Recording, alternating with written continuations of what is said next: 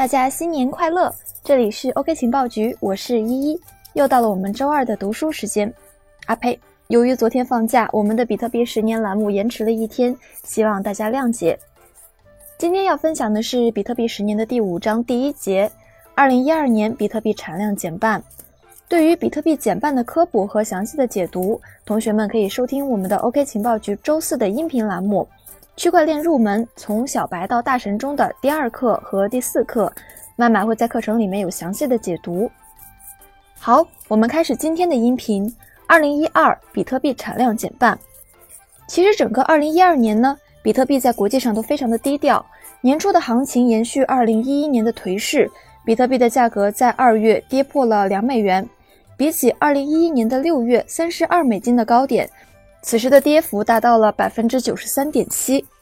屋漏偏逢连夜雨，三月份，日本服务器供应商 Leno 的密码泄露，价值二十二点八万美金的四万六千七百零三个比特币被盗。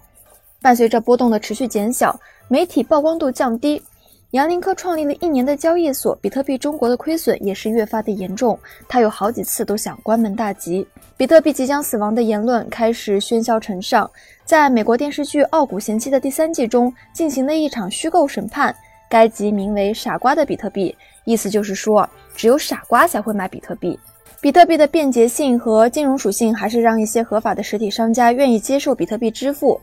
根据 BitPay 统计，一二年的九月份。超过一千家的商户开始接受比特币支付，其中也包括著名的 WordPress 和 WikiLeaks。与此同时，比特币官方论坛的帖子数量突破了一百万，信仰者还是非常的活跃，社群的凝聚力并没有受到价格的影响。而真正改变比特币颓势、扭转乾坤的事件发生在二零一二年的十一月二十八日，比特币第一个半日发生，导致矿工的挖矿奖励下降了百分之五十。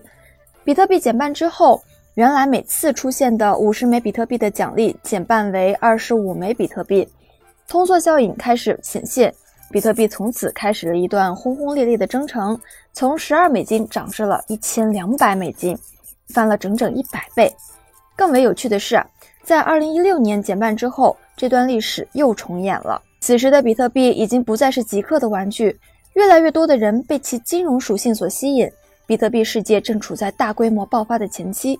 好的，今天本节到这里就结束了。关注我们的音频栏目 OK 情报局，持续更新哟。对了，距离第三个比特币减半还有不到五百天的时间，给熊市中苦苦煎熬的我们一些曙光吧，同学们坚持住！